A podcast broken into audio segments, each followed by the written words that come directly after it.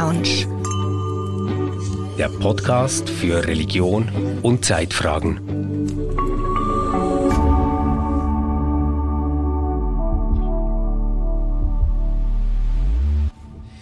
Herzlich willkommen zur Theo Lounge mit Felix Reich zum Thema Warum glaubst du? Ähm, ich habe Felix Reich aus ganz vielen guten Gründen eingeladen zu diesem Podcast-Gespräch. Erstens, weil er ein sehr, sehr treffsicherer und manchmal auch etwas egoistischer Stürmer ist beim FC Religionen. Er gehört zu den Menschen, die noch nicht ganz 45 Jahre alt sind und trotzdem noch Kirchenmitglied. Das heißt, er steht auch für eine gewisse Diversity und repräsentiert eine Minderheit. Er ist Vater dreier Töchter. Er ist als Pfarrerskind aufgewachsen, eines sehr beliebten und äh, dann auch prägenden Kirchenratspräsidenten, Rudi Reich. Und er ist Journalist und Chefredaktor der Mitgliederzeitung Reformiert. Also er kennt ganz ähnlich wie wir vom RefLab, dass Mitglieder ähm, ziemlich starke Erwartungen haben an Dinge, die sie unterstützen und bezahlen. Insgesamt ist Felix ein sehr, sehr involvierter Beobachter, wenn es um Kirche geht, habe ich mir gedacht. Und ich wollte dieses letzte Gespräch, das ich ähm, führen kann im Rahmen der Theo Lounge, wirklich so um ein ganz großes Thema drehen lassen, nämlich die Frage, warum glaubst du? Felix, schön, dass du hier bist und ähm, mitmachst bei diesem Gespräch. Ich bereue die Zugabe, äh, Zusage schon fast ein bisschen ab der großen Frage, die du stellst, aber ich werde es überlegen. Also ich kann all jenen, die jetzt nicht zuschauen können, weil sie live dabei sind, sondern uns nur hören, sagen, dass der Mann nichts zu befürchten hat. Mit diesem Hemd kann man gar nicht verlieren. Genau, genau. Ich habe gedacht, wenn schon mal Leute da sind, ähm, Normalerweise nehmen wir die, die Podcasts ja im Pyjama auf. Genau. Ähm, darum habe ich gedacht, Also oben tragen wir ein Pyjama, genau. genau. habe ich gedacht, jetzt wage ich mal was. Genau. Ja, und du wagst ja wirklich was, weil ähm, du ja jetzt nicht in dieser journalistischen Rolle hier bist. Also du bist nicht der, der die Fragen stellen darf, sondern du bist jetzt wirklich der Gesprächspartner. Und ich habe mir überlegt, wie kann ich dir helfen? Das ich habe mir gedacht, lass uns doch einsteigen mit so einem ziemlich einfachen Spiel. Ähm, auf äh, Schweizerdeutsch sagen wir dazu entweder oder. Schriftdeutsch heißt es Sekt oder Selters. Aber vielleicht bevor wir loslegen, lass uns mal anstoßen zusammen. Zum Wohl. Zum Wohl. Mein Rockstar-Moment, ein Bier auf der Bühne. Ja, das hat man nicht oft, wenn man bei Reformiert arbeitet. Genau. Gell? Ja. Ähm, also ich, ich habe dir immer eine Alternative und du musst dich entscheiden. Ja, ich kenne Und das Spiel. ähm, es gibt kein Aber und vielleicht und da, da. du kannst eine Frage kannst du canceln. Eine Frage. Gut. Ähm, so hart, wirklich. ja, und das wirklich bitte so. schnelle Antworten, gell? Okay. Ja. Also Women's Super League oder Super League? Fußball. Women's Super League oder Super League? Fußball ist Fußball ist Fußball. Super League. Also FCZ oder GC? GC. GC oder FC Religion? FC Religionen. EC-Karte oder Bargeld? Bargeld. McDonald's oder Burger King? Weder noch. McDonald's oder Burger Ich King? kenn's wirklich nicht. Du kannst eine Frage canceln. Oh Gott. Willst du das Schon jetzt die schon? erste cancel, gecancelt. Gut, also du hast deinen Joker Ja, keine aufgebraucht. Ahnung. Ja. Lesen oder Musik hören? Ach Gott. Äh. Musik hören? Musik hören oder Film schauen? Musik hören.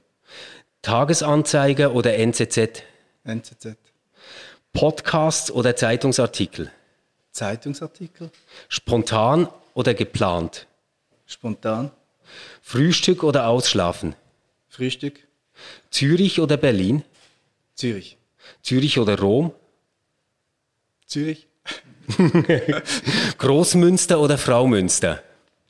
Oh Gott, das, das ist jetzt wirklich gemein. Ich habe immer gedacht, Weil du würdest hier den jetzt- Joker brauchen, das ist aber jetzt wirklich gemein. Weil das ist, ähm, ich habe in Frau Münster geheiratet. Ja, weißt du, zum Redeteil kommen wir noch. sind meine Zwillinge getauft, das ist wirklich, äh, Großmünster Man oder kann- Fraumünster? das ist wie die Frage, welches Kind liebe ich mehr? Kind 1 oder nein? Quatsch. Also, ich, ich kann es auch subtiler. Chagall oder Beuys? Beuys. Ist Beuys. Der, ist Beuys in Großmünster? Nein, nein, der ist nicht im Großmünster. Habe ich gedacht, ich habe was verpasst. Ich dachte Ja, natürlich, du sagst Chagall, Großmünster und kannst jetzt korrigieren. Gell? Chagall. Ja. Pfadi oder Fußballclub? Fußballclub. EM oder WM? EM wahrscheinlich. Katar oder Russland? das ist gemein. Äh, also mit Herrn Habeck, Katar, Politik oder Sport? Politik. Religion oder Politik? Uff, Religion. Kirche oder Stadion? Kirche natürlich. Wes Brot ich esse. Ähm, Ja, ja, Luther oder Zwingli? Zwingli. Ähm, Stammtisch oder Theo Lounge? Ah, Stammtisch. Stammtisch, super. Viel entspannter. ja, ich hab's gemerkt. Schade, können wir nicht so ein Pulsmessgerät anschließen. Ja, genau. Aber man kann sagen, der Mann hat schon drei Jahre Lebenszeit geopfert Ja. in drei Minuten. Genau. Ähm, vielen Dank, dass du mitgemacht hast. Felix, ich habe dich ja nicht eingeladen, um ähm, hier irgendwelche Spiele mit dir zu machen, sondern ähm, tatsächlich, weil ich so eine Verbundenheit spüre mit dir, weil ich immer wieder gemerkt habe, dass du wirklich Kirche gern hast. Und zwar nicht so auf die Weise ähm, von anderen Menschen, die zum Beispiel sagen, ja eigentlich mag ich Kirche noch, aber. Und dann erzählen sie, was alles schlecht daran ist, sondern ich glaube, du magst Kirche. Wie ist dazu gekommen? Gute Frage. Ähm also ich glaube, da spielt wirklich meine Herkunft eine Rolle. Ich bin quasi in der Kirche aufgewachsen. Ähm ich bin immer als kleines Kind immer zum Gottesdienst, bin immer eingeschlafen während der Predigt, weil die Stimme so mir so bekannt vorkam. ähm, ja, die Kirche war immer da. Ich hatte das Glück, dass ich ähm, eine Mutter habe und einen Vater hatte, äh, die mir eine Theologie mitgegeben hat, haben, die ähm, sehr weit war, hatte ich das Gefühl. Und zugleich ähm, ja irgendwie Heimat war. Also Ja. ich bin viel mit Geschichten aufgewachsen. Mir ist das aufgefallen, als ich mich äh, beworben habe bei Reformiert, ähm, ist da ja so eine große Findungskommission, ähm, die einen befragt.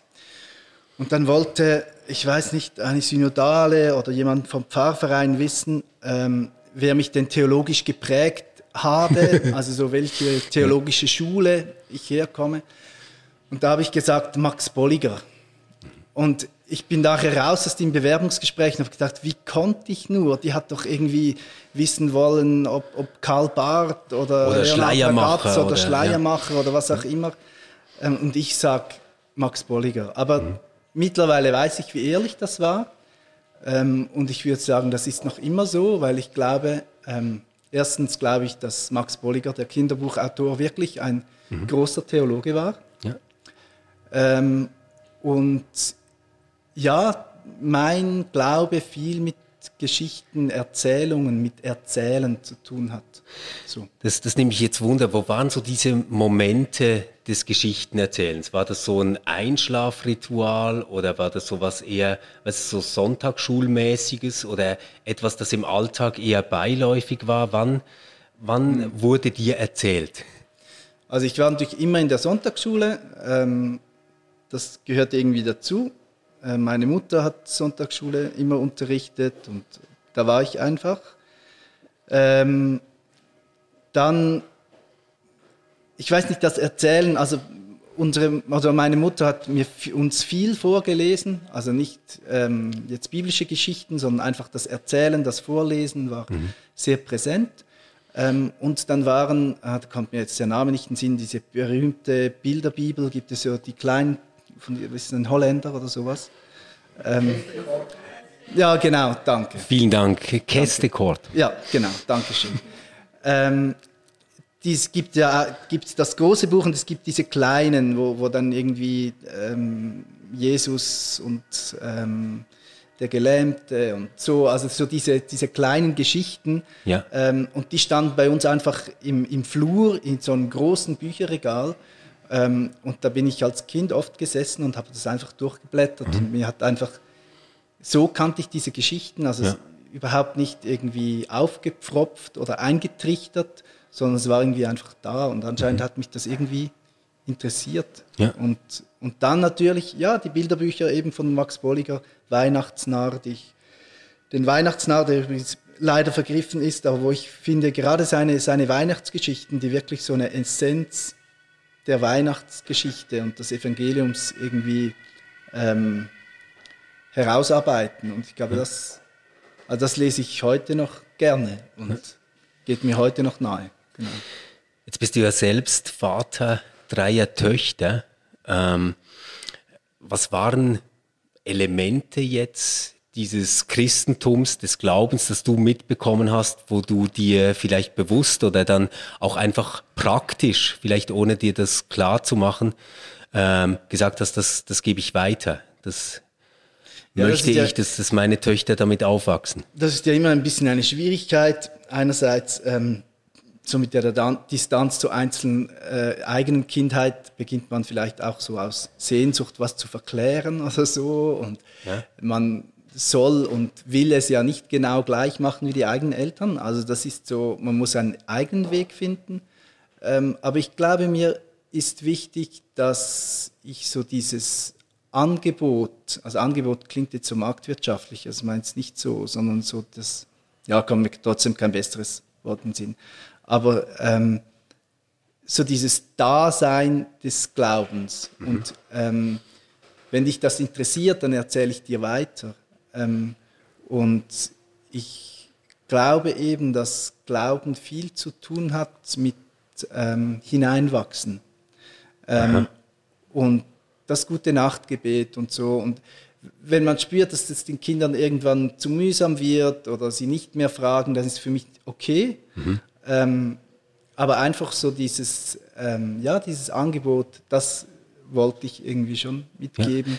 Ja. Und, und klar, so dieses Weitergeben von, also dass Weihnachten nicht einfach Geschenke ist, sondern dass, dass wir das, das versuche ich schon ein bisschen und das ist schön, auch mit den Geschwistern so ein bisschen so weiterzutragen, mhm. dass es ein bisschen ist, wie bei uns zu Hause es war. Und das finde ja. ich, an Weihnachten darf man das. Mindestens an Weihnachten darf ja, man. Genau. Ähm, jetzt hast du äh, dieses Wort gebraucht, es ist ein Hineinwachsen, hast du mhm. gesagt. Mir fällt auf, wenn ich jetzt mit Menschen zu tun habe, die nicht mehr so wahnsinnig kirchlich sind, die aber durchaus reflektiert darauf Bezug nehmen, was vom Christentum ihnen noch wichtig ist, dann fällt sehr oft dieser Begriff von christlichen Werten, mhm. ähm, die, sie, die sie da nennen. Ist das was, womit du auch was anfangen könntest oder wäre dir das zu wenig oder ist das etwas, das irgendwie auch noch eine Rolle spielt, aber nicht so zentral ist? Ja, sein Gegensatz ist es ja nicht. Also ich mhm. glaube, wenn man diese Geschichten ernst nimmt und, und äh, ihnen vertraut, dann, dann würde ich behaupten, dass diese christlichen Werte ja schon drin sind. Ja. Ähm, aber die aber christlichen Werte sind mir wie dann, ist mir ein bisschen zu abstrakt und ich glaube, darum ja. komme ich dann ein bisschen ins, ins Rudern, äh, sie zu definieren. Ja. Weil, ja. Ich, ich finde es jetzt ganz spannend, du sagst, wenn man diesen Geschichten vertraut, also äh, das, das ist ja, das, das klingt irgendwie poetisch, aber wenn ich jetzt sagen müsste, was du damit gesagt hast, könnte ich das kaum ausdrücken. Was heißt das, einer Geschichte mhm. vertrauen?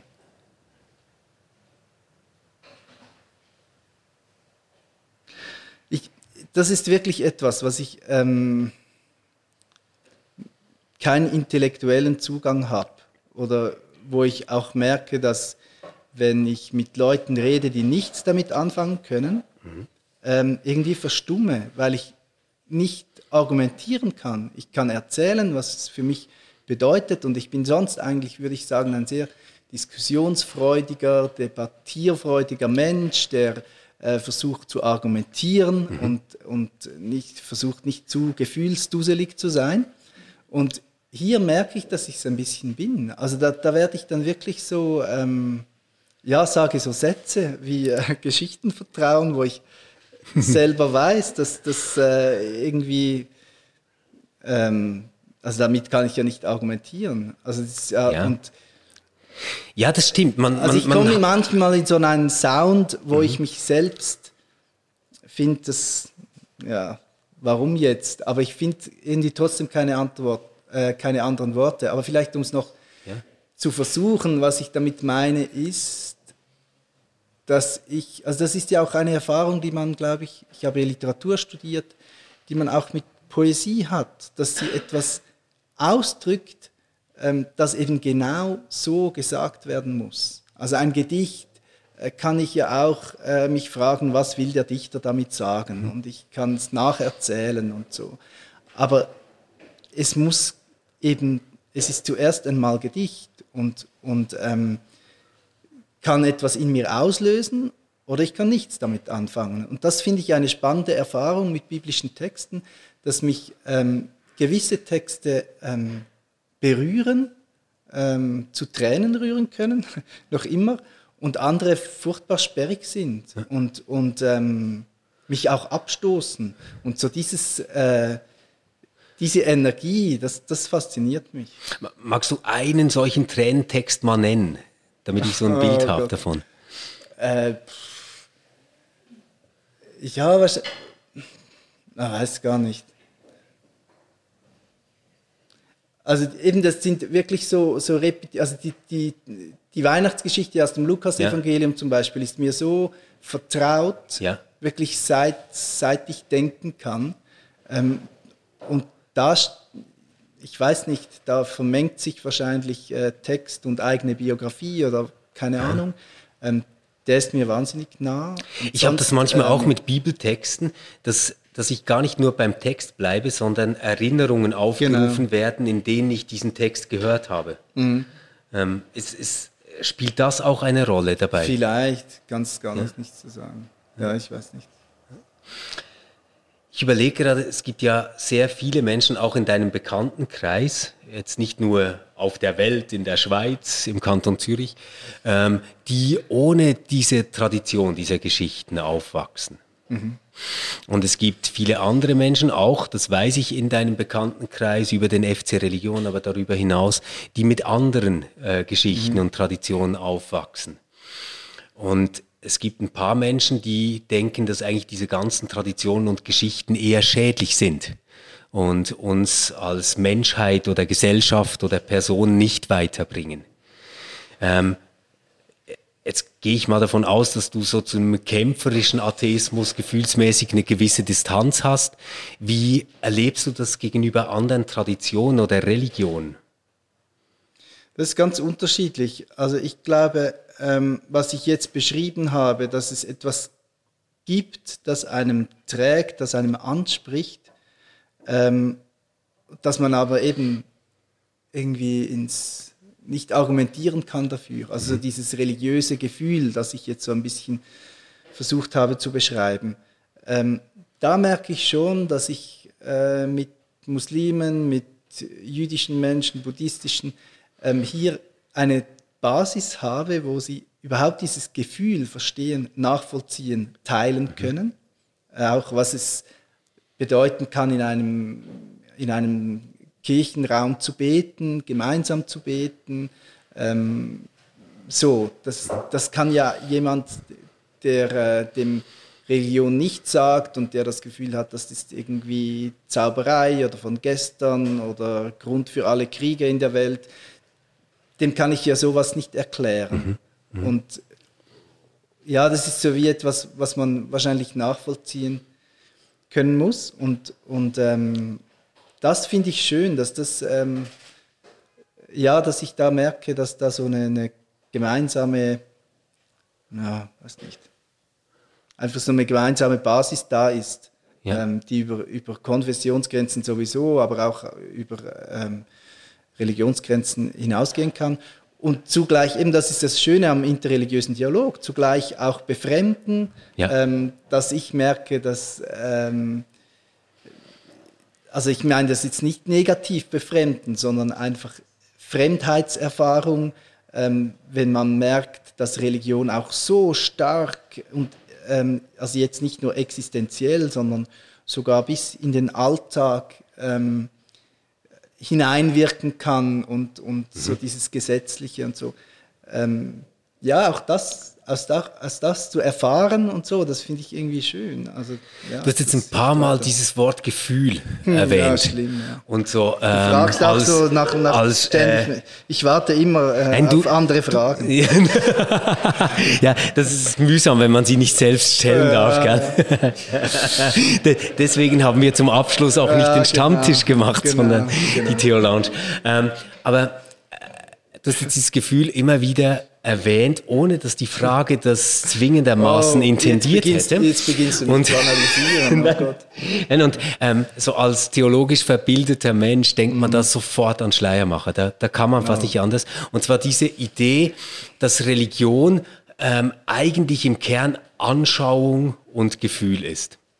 Und das ist lustig. Immer wenn ich so Sachen sage, dann ja. hast du irgendjemand im Büchergestell, wo du mich drauf festnageln kannst. Nein, ich, ich, ich, will dich, ich will dich gar nicht drauf festnageln, ich will dich gar nicht drauf festnageln, sondern ähm, Schleiermacher war einer, der genau erklären wollte, ähm, warum man genau aus diesem Grund dann eben sehr schlechte Gründe hat, wenn man dafür streiten muss. Des, deswegen ist okay. mir das in den Sinn gekommen, okay. weil es eben kein Wissen ist und keine Moral. Oder? Für das Gefühl kann ich nicht streiten, ja, aber, genau. aber für anderes kann ich schon streiten. Aber, aber dieses aber Gefühl, das du jetzt beschrieben hast, mhm. das könnte ja dann etwas sein, was dich über die einzelnen Inhalte hinaus, des, deswegen komme ich da mhm. drauf, ähm, mit anderen Menschen, die auch sich irgendwie von Transzendenz angefasst fühlen oder denken, da ist etwas, das größer ist als ich, mhm. das, das geht über mich hinaus, mhm.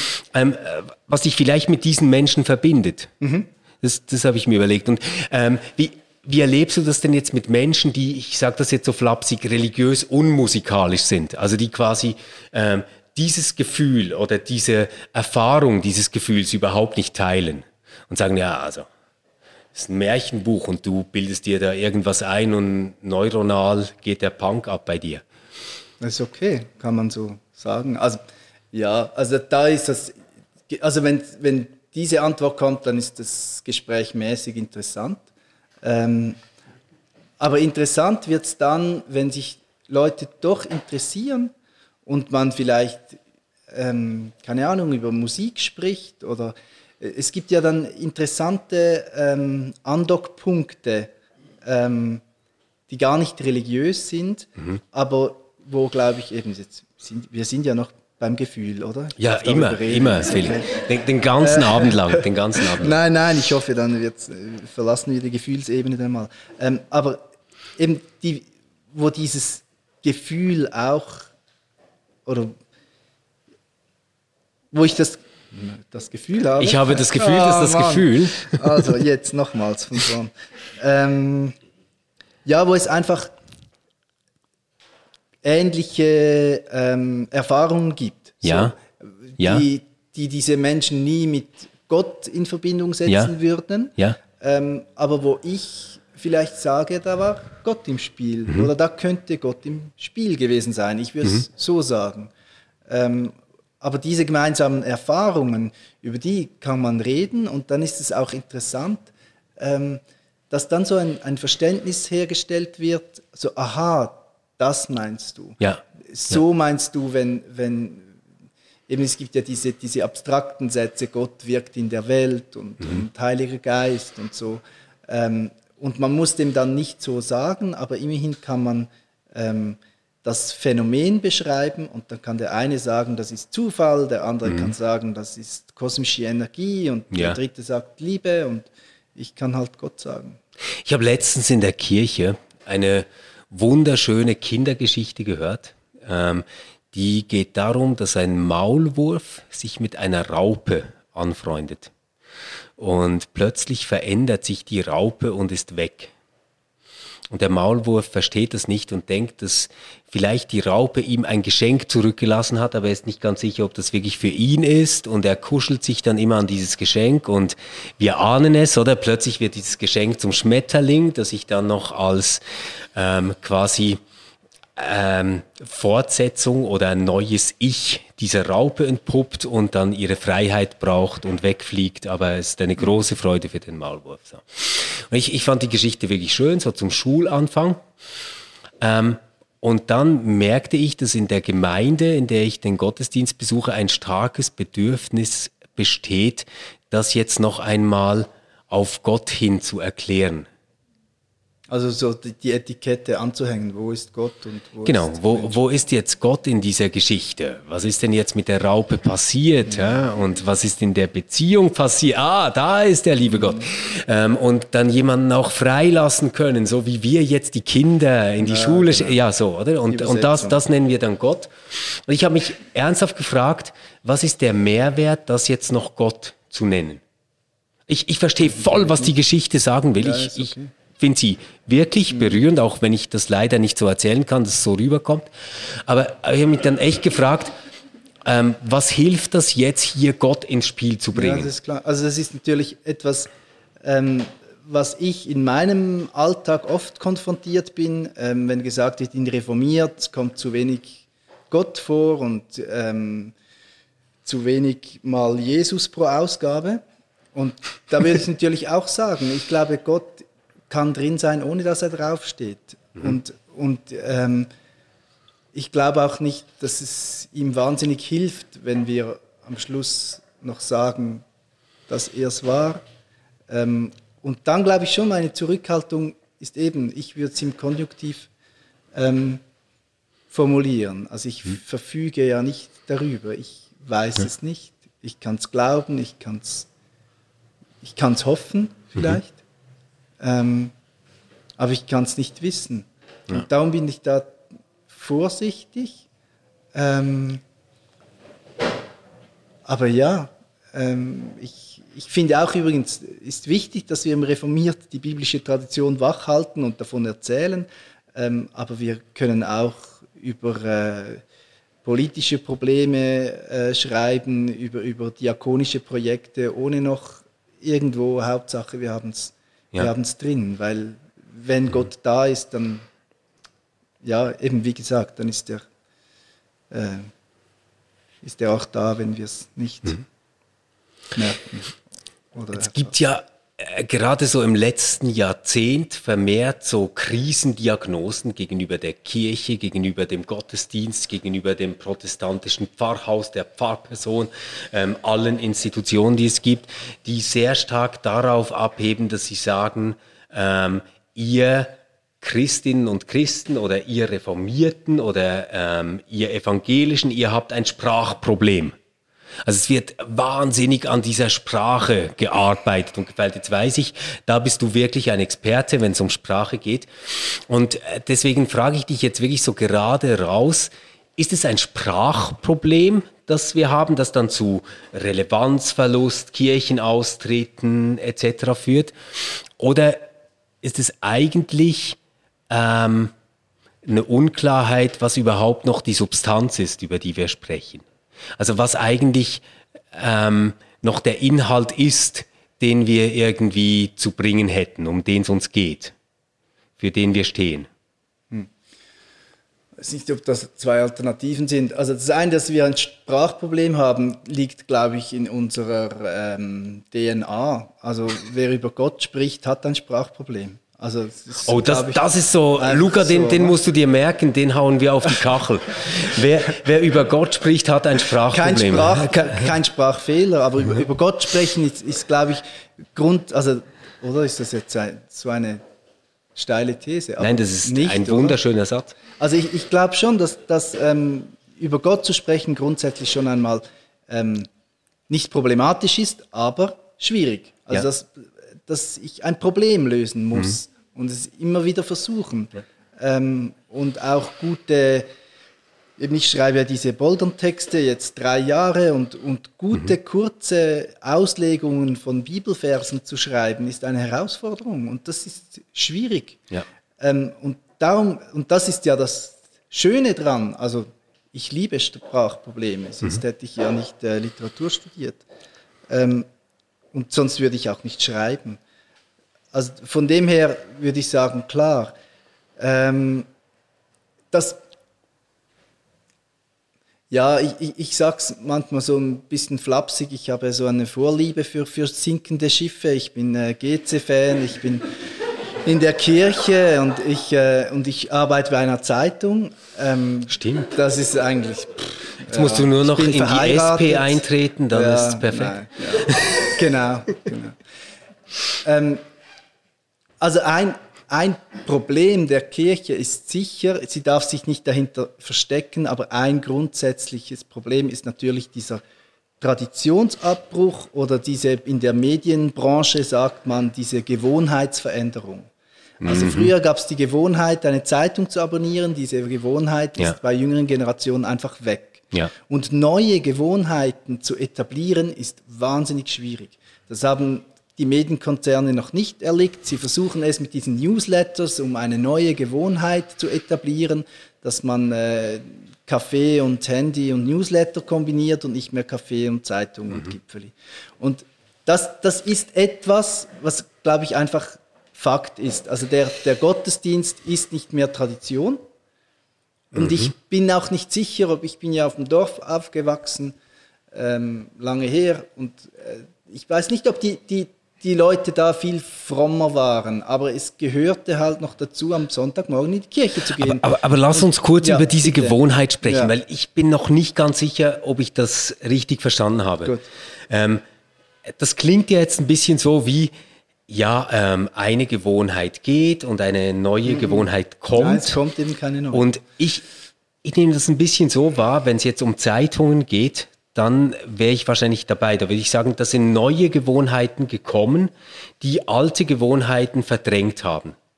Zum Beispiel, dass ich Nachrichtensendungen nachhören kann, dass ich äh, Newsletter kriege, die mir die wichtigsten Essentials zusammenfassen und direkt Links zu Zeitungsartikeln angeben. Das hat schon meine Gewohnheit sehr verändert und ich lese zum Beispiel keine Papierzeitung mehr. Also ich habe Zeitungen abonniert, die lese ich auf dem Tablet, aber ich habe zum Beispiel keine Papierzeitung mehr. Das ist eine neue Gewohnheit. Ich frage mich aber, stimmt das auch für Religion, stimmt das auch für Kirche? Stimmt es zum Beispiel, um es jetzt zuzuspitzen, auch für den Gottesdienst? Ist denn wirklich etwas ähm, anstelle dieses Sonntagmorgens getreten?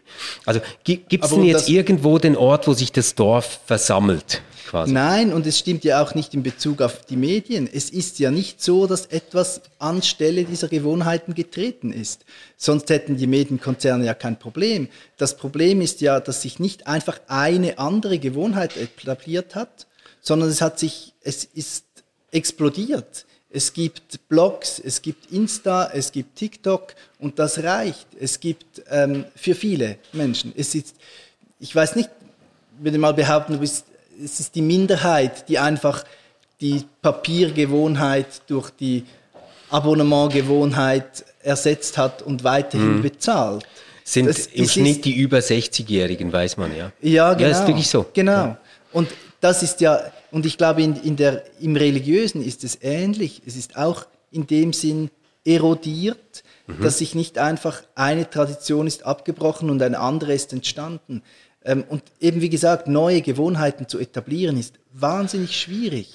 Und deswegen sprechen ja dann auch viele eher lieber von Bedürfnissen als von Gewohnheiten. Mhm. Und ähm, die Ecke würde jetzt fragen, ja, aber was sind denn die Bedürfnisse, die einst abgedeckt worden sind durch diese Gottesdienste zum Beispiel, die stattgefunden haben? Ähm, die müssten ja jetzt brach liegen, die könnte man doch irgendwie wieder aufgreifen. Na, ich weiß es nicht. Ja, ich bin nicht, ja, ich das glaube ich. Das glaube ich. Ich ja, weiß es eben auch nicht. Ich, nicht, ich weiß es wirklich auch bin nicht. Zum Glück nicht in der Abteilung für Kirchenentwicklung. Aber jetzt weiß ich, dass du, dass du, Jetzt, jetzt weiß ich, dass du aber jemand bist, der doch ziemlich regelmäßig Gottesdienste besucht. Ja, oder zumindest zu denen gehört, die noch ein schlechtes Gewissen haben, wenn sie schon lange nicht gewesen sind. Also du bist, du bist quasi so eine äh, protestantische Avantgarde, was den Gottesdienstbesuch äh, angeht, oder? Restposten. ja, Restposten vielleicht, oder, oder eben Avantgarde. Das, das kommt jetzt darauf so, an, ja, ob stimmt. du aus Kirchenentwicklungsperspektive Aha, eher okay. positiv denkst oder ob du als Journalist quasi äh, das, das Schreckensszenario an genau, die Wand malen genau, musst. Die Negativschlagzeilen. Hm? Ja, ja. Ähm, was, was treibt dich dahin, außer das schlechte Gewissen? Nein, nicht das schlechte Gewissen. Ähm, was treibt mich dahin? Ich mag es, also mich, das ist wieder, ich mag tatsächlich eher traditionelle Gottesdienste. Mhm. Ähm, ich mag eine gute Predigt, ich mag schöne Lieder, ich mag Kirchenräume. Ja, das ähm, mag ich.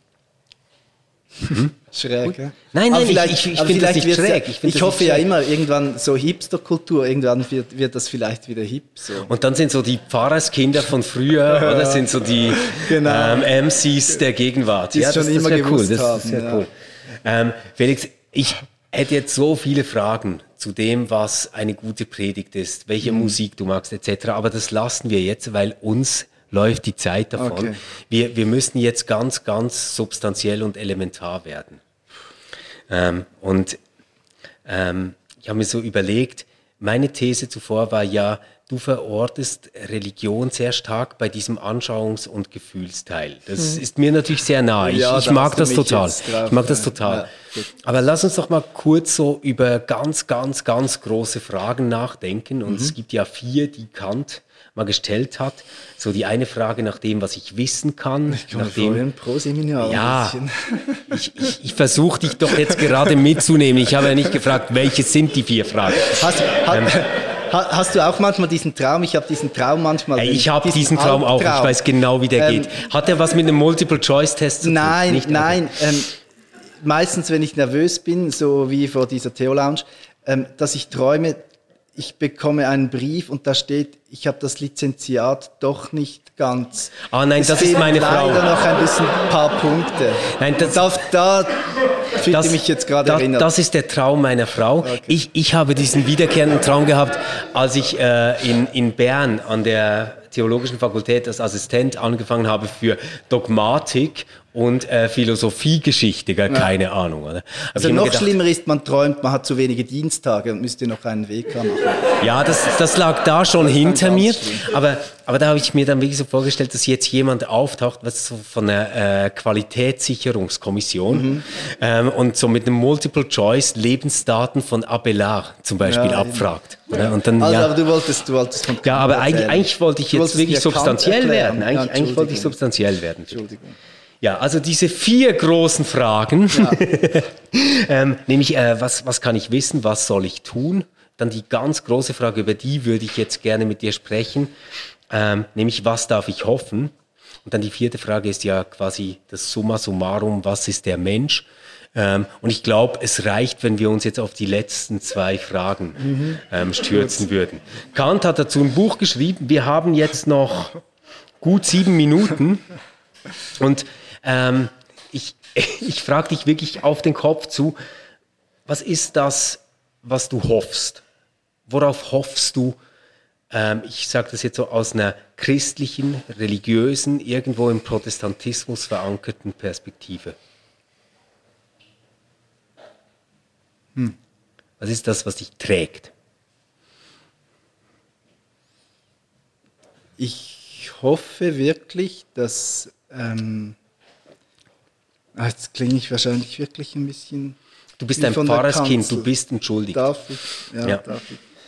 Ähm, ja, ich, ich, hoffe schon, dass äh, Gott oder ja, Christus in dieser Welt irgendwie präsent sein kann und dass diese ähm, vielleicht Werte oder Werte ist mir zu abstrakt, was sind es das?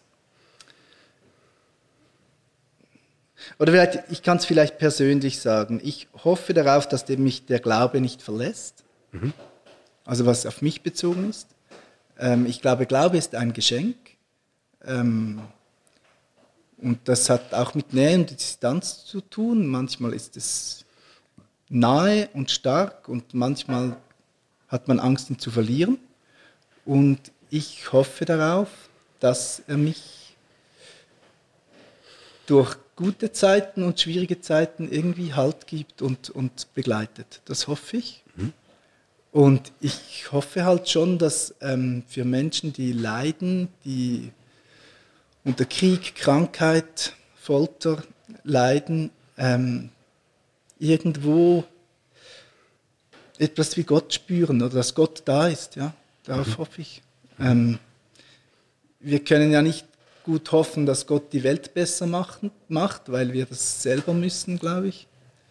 Ähm, aber dass er vielleicht ab und zu eine Türe öffnet. Das überhaupt, glaube ich, meine, so, wo ich definieren oder glaube oder hoffe, dass ich da so was wie Gott erlebt habe, äh, waren Momente, wo ich das Gefühl hatte, da ist jetzt Schluss.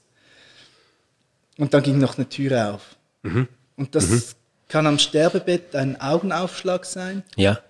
Ähm, und da wird, das hat eine Weile gedauert, bis ich das vielleicht so verknüpft habe, aber mittlerweile bin ich, glaube ich, so mutig, dass ich würde sagen würde, das waren Gottesgeschenke. Mhm. Und ich glaube, es sind so Momente. Oder ja. ein Gespräch bei einer Abdankung, wo man merkt, es trägt irgendwas weiter.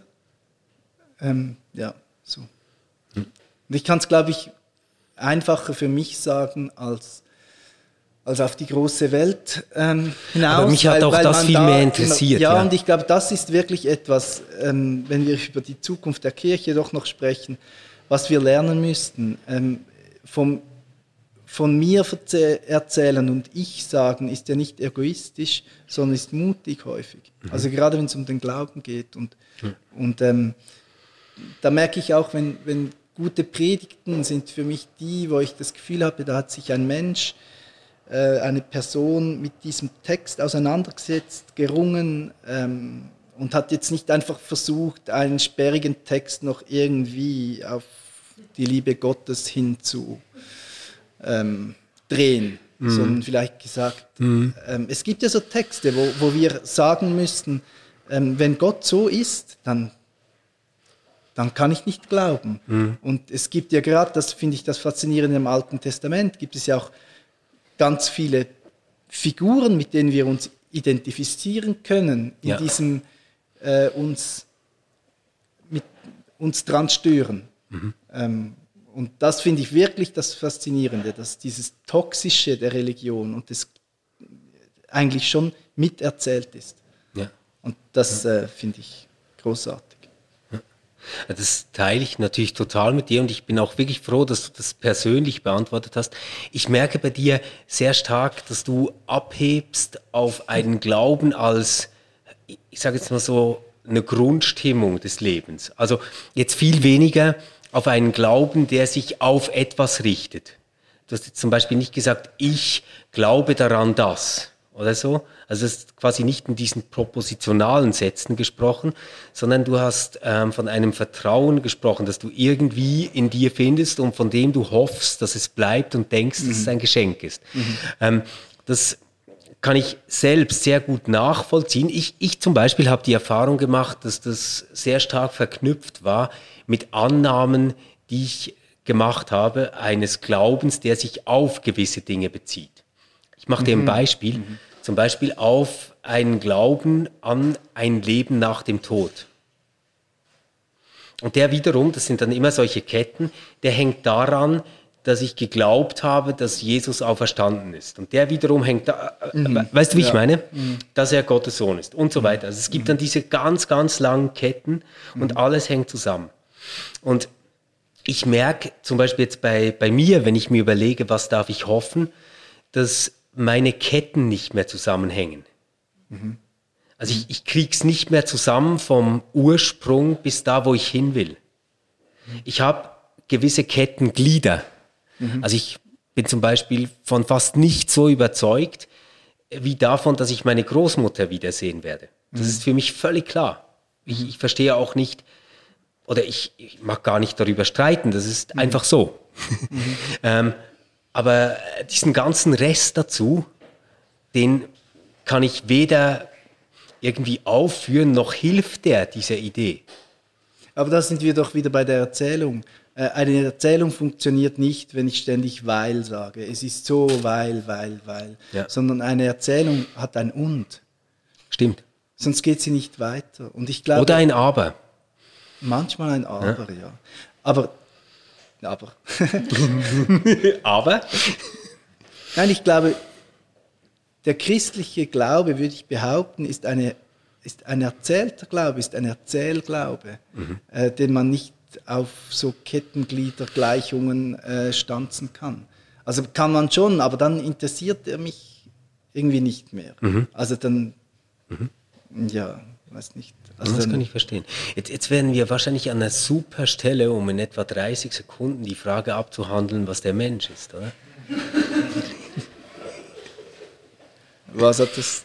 Kann ich nicht schon beantwortet. Ich, ich, ich sage so, wenn ich, wenn ich dir zuhöre, ich mhm. versuche jetzt wirklich das äh, aufzunehmen, was du gesagt hast dazu, ähm, dann würdest du ja jetzt wahrscheinlich die Frage in eine Richtung beantworten, dass du sagst, der Mensch ist jemand, der sich selbst als jemand erlebt, der eine Geschichte erzählen kann, die sich selbst von x Geschichten, auf die er sich bezieht, ähm, irgendwie speist.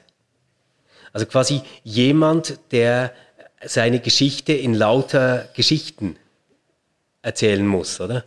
Ja, vielleicht. Weiß nicht. Jetzt habe ich den Faden der Geschichte verloren. Ja, also ähm, nur, nur also ähm, für diejenigen, die das jetzt nicht sehen, oder? sein Bier ist noch nicht leer. Nein, Nein muss überhaupt nicht bestätigen. Das, das, ist jetzt eine geschlossene Frage. Eigentlich in Interviews übrigens ja. versucht man äh, ja. nicht zu viele geschlossene du, ma, Mach dir da mal eine Weiterbildung. Ja.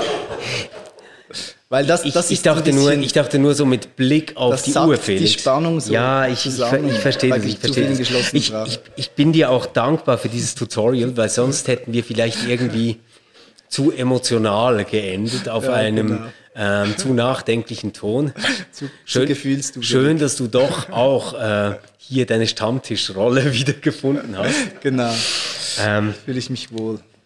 Ja, und ich glaube, Gell? Klüger werden wir nicht mehr nein, vor diesen Mikros. Nein, müssen, wir müssen auch nicht vielleicht einfach hoffnungsfroher genau. werden. Das wäre schön. Lassen wir die Tüte offen und keiner macht den Sack zu. Genau. Gut. Und öffnen wir Türen und gehen hindurch. Und Fenster und was auch immer. Liebe also, Gemeinde. genau. Ganz herzlichen Dank ähm, für die Aufmerksamkeit bis hierher. Ähm, für alle, die jetzt nicht bei dieser Live-Veranstaltung sind, sondern diesen Podcast hören, ihr werdet ganz, ganz viel zu hören bekommen. Das RefLab-Team hat volle Pläne. Alle zwei Wochen geht es weiter.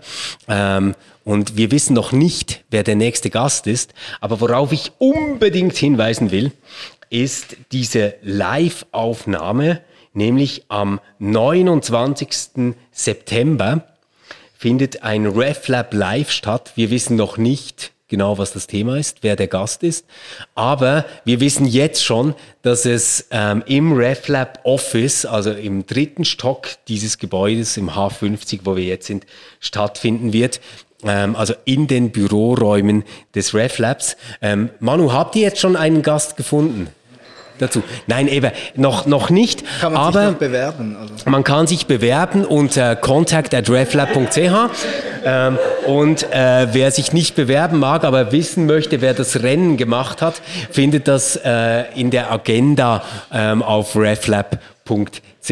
Jetzt vielen Dank für die Geduld, für das Mitfiebern und ähm, dann würde ich sagen, machen wir hier einen Punkt Vielen Dank dir, Felix. Gerne. Und äh, nun lasst uns zum Apero gehen und äh, viel trinken und uns dann in zehn Minuten nochmal hier treffen für den offiziellen Abschluss. So lange waren wir Form und Würde und danach wird gefeiert.